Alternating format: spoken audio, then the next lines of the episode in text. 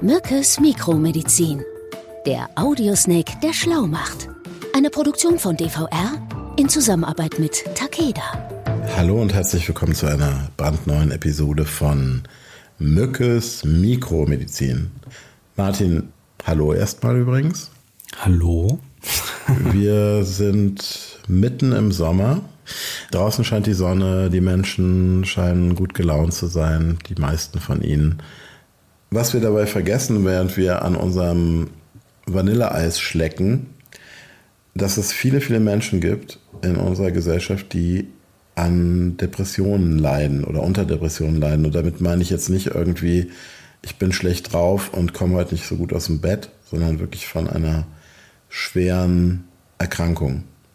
Ich würde über dieses Thema gerne heute mit dir sprechen. Kannst du dazu mir was erklären, was erzählen? Hast du da Erfahrungswerte? Selber äh, bin ich noch nicht so depressiv. Sei froh, ja.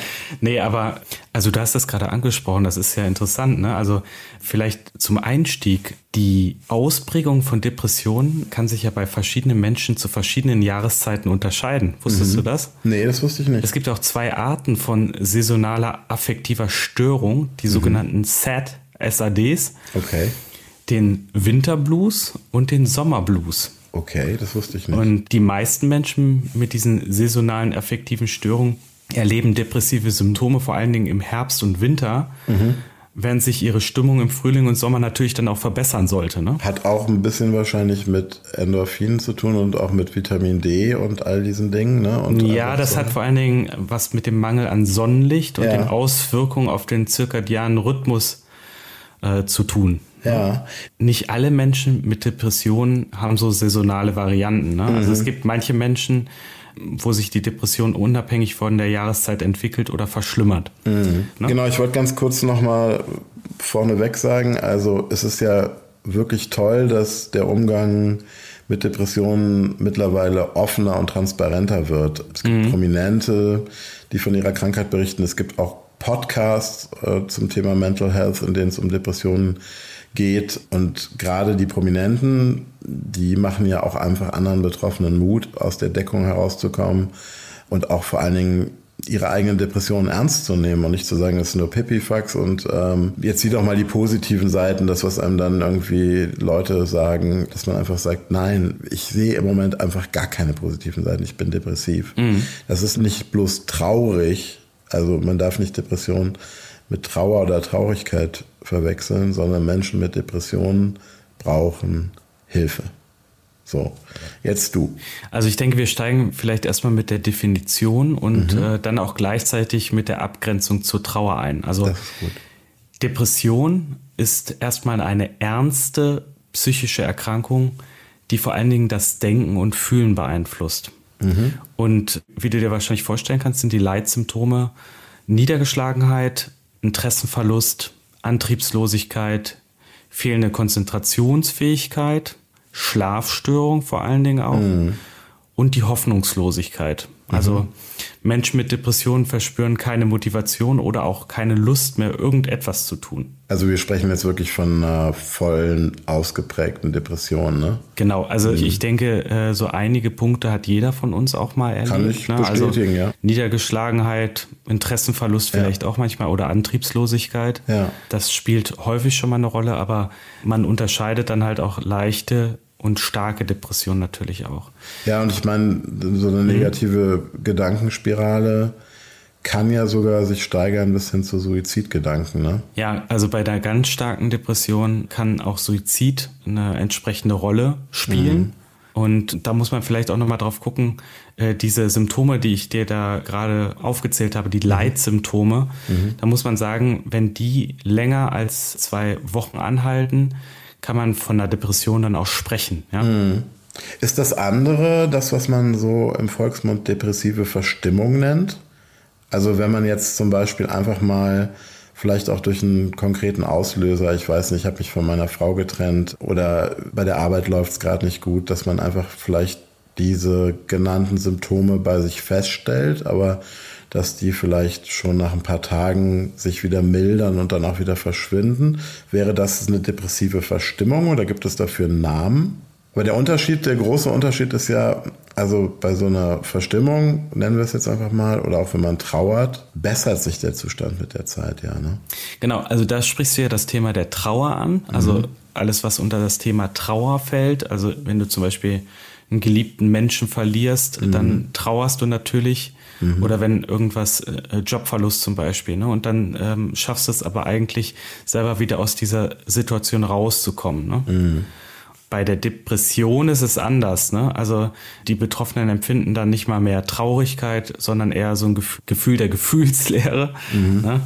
Und ähm, alles wirkt dann irgendwie so wie entsättigt. Ja. Und auch das Empathieempfinden ist dann nicht mehr wirklich möglich. Also man verliert auch das Interesse an den anderen Menschen und an deren Empfindungen. Ne? Ganz genau. Mhm. Aber es gibt dann natürlich auch andere Symptome, die auftreten können, sowas wie Rückenschmerzen, aber auch ah. Verdauungsprobleme. Ah, okay. Die können dann halt äh, mhm. begleitend auftreten. Das ist ja auch dieses Thema immer der Psychosomatik, dass mhm. natürlich auch nicht nur psychische Symptome auftreten, sondern halt auch somatische, mhm. also körperliche Beschwerden auftreten können. Wie hoch ist die Wahrscheinlichkeit, an einer Depression zu erkranken? Da gibt es ja bestimmt auch statistische Werte, ne? Mhm. Also die liegt ungefähr bei 15 Prozent. Ja. Und äh, statistisch liegt der Peak für eine depressive Phase zwischen dem 30. und 40. Lebensjahr. Mhm. Und da muss man noch dazu sagen, Frauen sind doppelt so häufig betroffen wie Männern. Okay. Jetzt unterscheidet man ja, haben wir ja gerade auch schon gesagt, zwischen unterschiedlichen äh, Stärken mhm. von depressiven Phasen auch. Ne? Kannst du dazu was sagen? Genau, wir haben leichte Phasen, mittelgradige und schwere depressive Phasen, also die sogenannten Major Depressions. Mhm. Und die müssen natürlich dann auch entsprechend anders therapiert werden. Weißt du, was ich mich gerade frage, Martin? Mhm. Was sagt denn die WHO dazu eigentlich? Ja, äh, gu gute Überleitung. Die WHO bezeichnet die Depression als die zweithäufigste Volkskrankheit. Das ist schon. Wow. Ist schon auch wieder eine Nummer. Mhm. Und vielleicht auch, um hier nochmal Zahlen zu nennen, schätzungsweise sind weltweit ungefähr 350 Millionen Menschen betroffen. Wahnsinn. Und nur jede vierte Depression wird auch angemessen therapiert. Das kommt ja auch noch dazu. Ja, dazu muss man ja auch sagen, es gibt ja auch einfach Gesellschaften und Kulturkreise, in denen das als Schwäche noch viel stärker ist. Ja bei uns auch immer noch so heute, mhm. dass Leute, die irgendwie depressiv sind, belächelt werden oder dieses Jahr reiß dich mal zusammen, auf Regen folgt Sonnenschein gewäscht von anderen. Das muss man sich halt auch einfach nochmal vor Augen führen. Und deswegen ist es ja auch so wichtig, dass wir auch nochmal drüber reden und alle anderen das enttabuisieren, weil das ist ja der einzige Schlüssel, um diesen Menschen überhaupt irgendwie zu helfen. Und selbst das ist ja so, wenn man es diagnostiziert hat, schon schwer genug. Aber man muss vor allen Dingen mal den Leuten auch ermöglichen, sich zu öffnen und darüber überhaupt zu sprechen und sie nicht irgendwie ins Abseits zu drücken. Ne? Vor allen Dingen halt auch, weil es ja auch viel Hilfe und Unterstützung gibt. Mhm. Also es gibt ja verschiedene Ressourcen und Unterstützungssysteme für Menschen mit Depressionen. Also beispielsweise professionelle Therapeuten, mhm. Selbsthilfegruppen, Krisentelefone und auch natürlich mittlerweile Online-Plattformen. Ja wo man halt äh, ganz viel Unterstützung auch erhält. Ne? Und jetzt muss man auch mal, wenn man jetzt mal von den individuellen Schicksalen absieht, es ist ja auch ein Schaden, der entsteht für die Gesellschaft und auch sogar ein wirtschaftlicher, ja. ja. ein volkswirtschaftlicher Schaden. Ja. Also in Deutschland leben um die fünf Millionen Menschen mit einer Depression und ich habe gelesen, die meisten Arbeitsunfähigkeitstage gehen mittlerweile auf das Konto dieser Krankheit.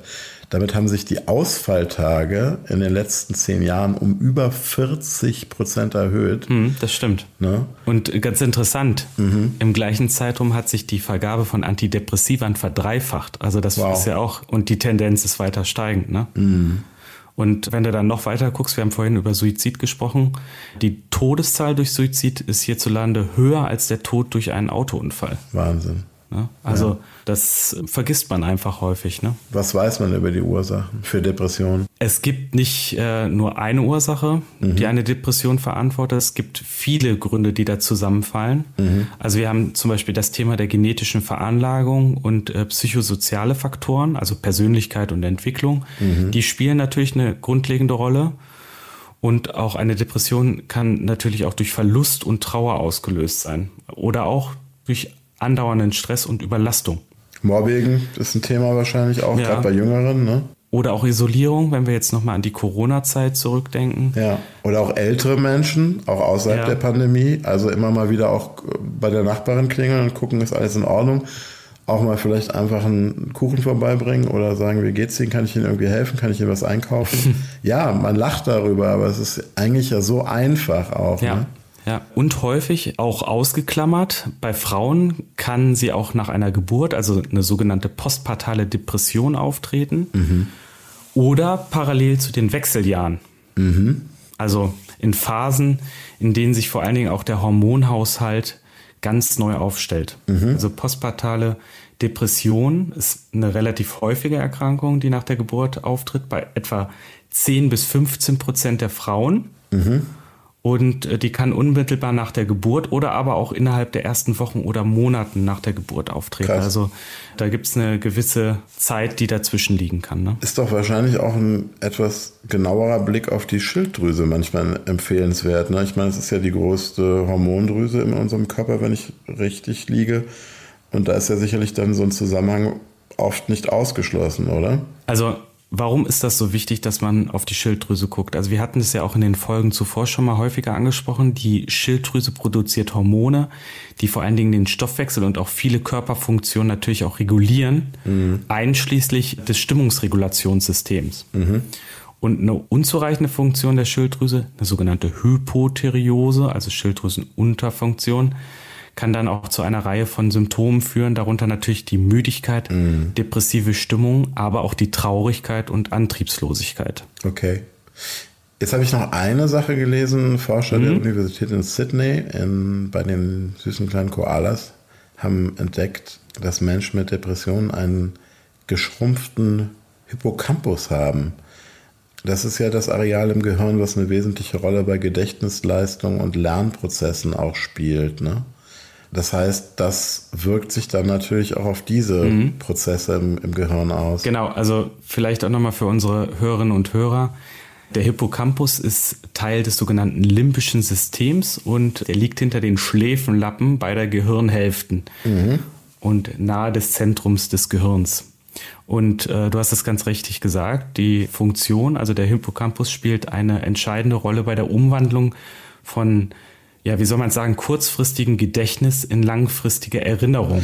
Wenn ich bei mir bemerke, dass meine Traurigkeit oder meine Stimmungsschwankungen irgendwie sich anders anfühlen als sonst, mhm. Was würdest du mir raten? Also bei Verdacht ist ärztliche Hilfe unverzichtbar mhm. und man kann zunächst erstmal den Weg über den eigenen Hausarzt oder Hausärztin wählen. Mhm. Man kann aber auch direkt den Kontakt zum Psychotherapeuten oder zur Psychotherapeutin wählen. Mhm. Das ist wirklich wichtig. Also man sollte hier nicht abwarten, ja, und das ähm, ist ja ein ähm, Problem, das muss man nochmal dazu ja, sagen, ne? Mit, mit ja, den Wartelisten, gerade nach der Corona-Pandemie. Ja, auch schon in großen Städten spielt das eine Rolle, aber mhm. auch auf dem Land. Mhm. Riesengroße Wartelisten. Ich kriege zum Beispiel meine Patienten auch nicht wirklich unter aktuell, mhm. wenn so eine Fragestellung im Raum ist. Das ist Skandal eigentlich. Ne? Aber man sollte trotzdem versuchen, auf solche Wartelisten zu kommen mhm. und sonst einfach auch mit dem Hausarzt äh, weitere Schritte zu besprechen. Mhm. Bei akuten Notfällen oder wenn man Suizidgedanken hat, sollte man natürlich den Notruf wählen mhm. und oder eine psychiatrische Klinik aufsuchen. Ja. Und es gibt ja auch die äh, sehr tolle Stiftung für deutsche Depressionshilfe, heißt die, glaube ich. Mhm. Ich hoffe, ich habe es richtig gesagt. Ja. Da werden einem ja auch Anlaufstellen nochmal genannt für Angehörige, aber auch für telefonische Beratungsstellen, die Telefonnummern. Jetzt gibt es ja verschiedene Therapieformen, um mhm. eine Depression zu behandeln. Die richten sich natürlich vor allen Dingen nach dem Schweregrad und auch dem persönlichen Empfinden der Patienten und Patientinnen. Also zum Beispiel nutzt keine Verhaltenstherapie, wenn ein Betroffener dazu gar nicht bereit ist. Ne? So als mhm. Beispiel. Depressionen grundsätzlich werden ja entweder mit einer Psychotherapie, das kann ambulant sein oder in schweren Fällen auch stationär ähm, behandelt oder halt die sogenannte Pharmakotherapie, wo bei mhm. vielen Leuten direkt die Alarmglocken angehen, also eine medikamentöse Behandlung. Genau, also wichtig ist aber auch, je nach Grad arbeitet man dann in einer Kombination, ne? also mhm. aus Verhaltenstherapie mhm. oder analytischer Psychotherapie und sogenannten Antidepressivern. Ne? Das muss man aber auch nochmal dazu sagen, ne? weil wir leben ja in einer Welt, in der sehr gerne sehr schnell polarisiert wird. Medikamente sind nicht per se schlecht. Depressionen müssen manchmal medikamentös oder in einer Kombination aus Medikamenten, wie du gerade sagtest, und Therapie behandelt werden, weil es biochemische Prozesse im Gehirn geben kann, die man ohne Medikamente nicht beeinflussen kann. Habe ich das einigermaßen richtig? Ganz genau. Aber es gibt natürlich auch andere mhm. äh, Elemente, die man einbauen kann. Also zum Beispiel Sport- und Entspannungsübungen, mhm. die wirken oft auch antidepressiv. Wobei das kommt natürlich auf die Schwere Klar. der depressiven Episode dann auch an. Ne? Und es mhm. gibt halt auch Menschen, die gar nicht erst das Bett verlassen können mit äh, bestimmten Depressionsformen. Ja, ich habe einen Freund tatsächlich, der, was mir am Anfang immer schwer gefallen ist zu verstehen, aber ich bin verabredet mit ihm und der ruft an und sagt, ich kann nicht kommen. Ich kann nicht kommen, ich kann ja. nicht aufstehen, ich kann ja. nicht aus dem Sessel, auf dem ich gerade sitze, aufstehen. Also da ist nicht dran zu denken, lass uns doch mal schnell eine Runde durch den Park spazieren, die Sonne scheint gerade so schön. Das ist absolut unmöglich in diesen Situationen für diese Menschen. Ne? Ja, trotzdem ist es wichtig, äh, dann auch ganz niedrigschwellig die positiven Empfindungen und Erlebnisse zu stärken. Ne? Mhm. Ne? Also was gut tut, hilft auch. Es können ja auch unterschiedliche Dinge sein. Für manche Leute ist das ein Duft zum Beispiel, den sie lieben, oder ein Lieblingsessen. Ne? Schöne Spaghetti Bolognese aber das ist natürlich ein Add-on. Das ersetzt nicht die gerade erwähnte ärztliche Behandlung. Ganz genau. Sag mal, jetzt ist ja dieses Grübeln, wobei Grübeln so ein niedliches Wort ist, auch so ein bisschen ein Verhinderer bei Menschen, gerade die leichte bis mittelschwere Depressionen haben, ne? Weil die grübeln halt oft zu lange und kommen so gar nicht so ins Handeln. Ja. Ähm, bleiben wir bei dem Beispiel mit dem Spaziergang zum Beispiel. Ne? Ja. Also auch wenn man weiß, dass einem das theoretisch Freude machen würde und gut tut, ist ja allein die Vorstellung, welche Klamotten man jetzt anzieht oder ob man nicht vielleicht doch noch vorher aufräumen sollte, etwas, was daran hindern kann, einfach in Anführungsstrichen an die frische Luft zu gehen und in die Bewegung zu kommen. Ja, das Problem ist halt, also dass diese gut gemeinten Ratschläge nicht wirklich helfen. Mhm. Also die können auch eher das Gegenteil befeuern. Mhm. Äh, dass sich die depressive Person dann irgendwie auch schuldig fühlt, mhm. weil sie die kleinsten Dinge nicht auf die Reihe bekommt. Ne? Ja, dann ist man wieder in diesem stell dich nicht so an Modus. Ne? Genau, mhm. und deswegen braucht man da auch echt wirklich professionelle Hilfe. Mhm. Und man kann das nicht einfach so in einem eigenen Setting dann versuchen zu lösen. Sag mal, jetzt haben wir ja gerade schon drüber gesprochen, über das Thema Antidepressiva. Mhm. In Vorbereitung auf die Episode habe ich mich natürlich damit auch beschäftigt. Die gehören ja, ich glaube, es gibt circa 30 verschiedene ja, Wirkstoffe ja. Äh, in die Kategorie der Psychopharmaka. Ich habe ja gerade auch schon gesagt, das ist so ein Wort, wo ganz viele Leute zusammenzucken. Mhm. Reden wir doch mal über die Benefits. Erklär mir doch mal, was genau diese Antidepressiva im Organismus machen und wie sie den Menschen mit Depressionen dann auch wirklich helfen können. Ja, also die meisten Antidepressiva erhöhen die sogenannten Botenstoffe zwischen mhm. den Nervenzellen im Gehirn. Ähm, wir haben ja häufiger schon mal über das, über einen von diesen Botenstoffen gesprochen, das Serotonin. Mhm. Das ist so ein wichtiger Botenstoff. Und es ist wichtig, das richtige Präparat für die individuelle Person zu finden. Mhm. Und man kann grob sagen, dass auch nur bei rund 50 Prozent der Antidepressiva auch ein Erfolg zu verzeichnen ist. Okay. Aber wichtig ist auch zu wissen, dass nicht immer die Gabe von Antidepressivern richtig ist. Also mhm. nicht in allen Fällen. Mhm. Gerade wenn keine Aufklärung erfolgt oder das Medikament zu schnell und auch bei leichten Depressionen mhm. verschrieben wird, ne? obwohl dann eher so eine therapeutische Behandlung zunächst reichen würde. Ja. Aber man muss einfach auch sagen, es steht außer Frage, also es gibt Antidepressiva, die vielen Menschen helfen, wirklich wieder zurück ins Leben zu kommen. Mhm. Ja? Also der Einsatz dieser Präparate sollte natürlich auch den möglichen Nebenwirkungen gegenübergestellt werden genau. vor der Entscheidung. Also so Übelkeit, Übelkeit mhm. ja, ganz häufig Gewichtszunahme. Das stört auch viele, gerade jüngere mhm. äh, Frauen auch, ne, die äh, ein gut, ja, aber ein gutes Gewicht haben vorher mhm. und dann plötzlich irgendwie zig Kilo zunehmen, mhm. aber auch die Unruhe. Und häufig gibt es halt auch diese Mundtrockenheit, die ein Symptom okay. darstellen kann. Ne? Okay. Also das ist auf jeden Fall wichtig, dass man die Menschen dann auch vorher ganz transparent darüber in Kenntnis setzt, was für Nebenwirkungen auftreten können. Genau, und du willst ja auch mit der Therapie als Therapeut den Leidensdruck der Patienten nehmen. Ne? Der soll gelindert werden oder möglichst auch ganz genommen mhm. werden. Und vor allen Dingen, dass dieses negative Gedankenkarussell dann aufhört. Mhm. Meine dritte Frage, lieber Martin, ich habe gesehen, dass es eine amerikanische Studie gibt, deren Ergebnis mich nicht überrascht hat, aber auch nur, weil ich mich mit dem Thema im Zusammenhang mit dem Podcast Unglaublich Krank ja auch sehr intensiv schon seit Jahren beschäftige. Betroffene einer seltenen Erkrankung leiden laut dieser Studie zu mehr als 70 Prozent auch an einer Depression. Mhm. Ähm, das heißt, damit hast du ja als Experte für seltene Erkrankungen wahrscheinlich ja, sehr intensive Erfahrungen gemacht. Und in dem Zusammenhang wäre auch die Frage dann noch, die ich dem gerne anschließen würde, was gibt es denn eigentlich so an Neuigkeiten aus der Forschung im Hinblick auf die Depressionen? Mhm. Wir haben ja immer mehr Patientinnen und Patienten, die an Depressionen leiden. Mhm. Und dementsprechend äh, guckt man natürlich auch in der Forschung nach immer weiteren oder anderen Therapieansätzen, die auch getestet werden. Mhm. Einfach weil die Zahl der Betroffenen von Depressionen zunimmt und man mehr Möglichkeiten in der individuellen Behandlung haben möchte. Mhm. Und dazu gibt es zum Beispiel eine Studie an sieben Unikliniken in Deutschland. Die läuft gerade, ne? Ja, genau. Mhm. In Leipzig und Tübingen vor allen Dingen auch, die auf TMS setzen, also auf die transkranielle Magnetstimulation. Okay, das klingt jetzt ein bisschen nach Star Wars, finde ich. Mhm, ist auch so ein bisschen so. Also, was macht die? Die balanciert die Hirnaktivität und setzt sie wieder in Gang. Mhm. Also so, dass die elektrische Aktivität in den Nervenzellen wieder fließen kann, wenn man mhm. das einfach versucht zu erklären. Mhm. Und die Impulse werden dann von außen durch ein, eine Magnetspule in der Größe eines Smartphones auf die Gehirnareale übertragen. Mhm.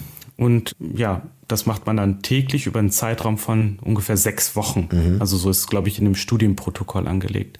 Und durch die magnetischen Impulse werden dann an dieser Stelle auch Muskeln angesprochen, die dann zuckend anspringen. Ja? Klingt also, ein bisschen spooky. Sieht ein bisschen komisch aus. Mhm. Ja, das Ganze hat aber ausdrücklich nichts mit den qualvollen Elektroschocktherapien aus den anderen Jahrhunderten zu tun. Oder wie du das dann irgendwo in Filmen siehst. Ja, ja wo die dann fixiert werden, die Menschen, und richtig dann unter, unter Strom gesetzt werden. Ne? Ja, vielleicht aber äh, kann man sagen, also die Pilotstudie hatte bereits schon gezeigt, dass es auch zu Besserung der Depressionen geführt hat. Ne? Mhm. Und ein weiterer, wenn auch umstrittener Ansatz in der Therapie ist die Gabe von Ketamin. Okay. Was ist Ketamin? Ketamin. Es ist doch eine Droge, eine Partydroge.